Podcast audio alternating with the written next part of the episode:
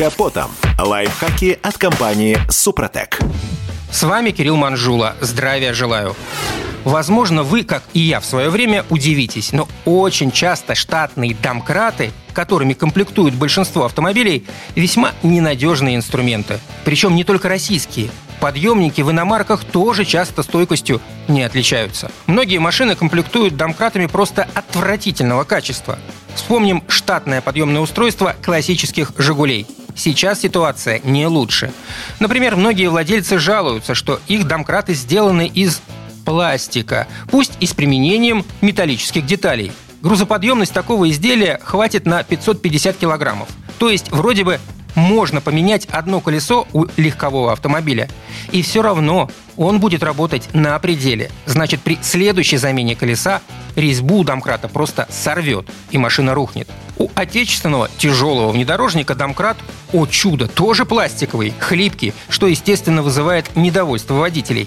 Понятное дело, что после покупки такого автомобиля опытные водители сразу меняют инструмент на что-то подходящее.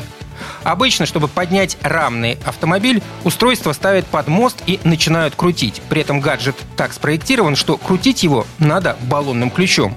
А так как ключ короткий, приходится залезать под машину. Вот в этот самый момент пластиковый домкрат ломается и уходит в себя, то есть складывается. Машина падает. Человека спасает то, что внедорожник высокий и при самом плохом раскладе не давит водителя. Но приятного мало.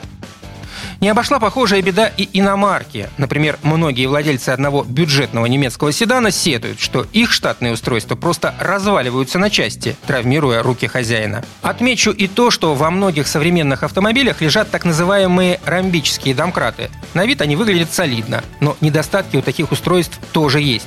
Они могут быть сделаны из мягкого металла, Поэтому при нагрузке ходовой винт начинает крошиться, что приводит к его поломке. Так что если вы еще не опробовали домкрат, которым укомплектован ваш автомобиль, то рекомендую это сделать. Если нет желания самостоятельно проводить испытания, то можно изучить сайты, где бывалые водители делятся опытом и при необходимости лучше заменить инструмент на более надежный. На этом пока все. С вами был Кирилл Манжула. Слушайте рубрику «Под капотом» и программу «Мой автомобиль» в подкастах на нашем сайте и в мобильном приложении «Радио КП», а в эфире с понедельника по четверг в 7 утра. И помните, мы не истина в последней инстанции, но направление указываем верное. Спонсор программы ООО «НПТК Супротек». Под капотом. Лайфхаки от компании «Супротек».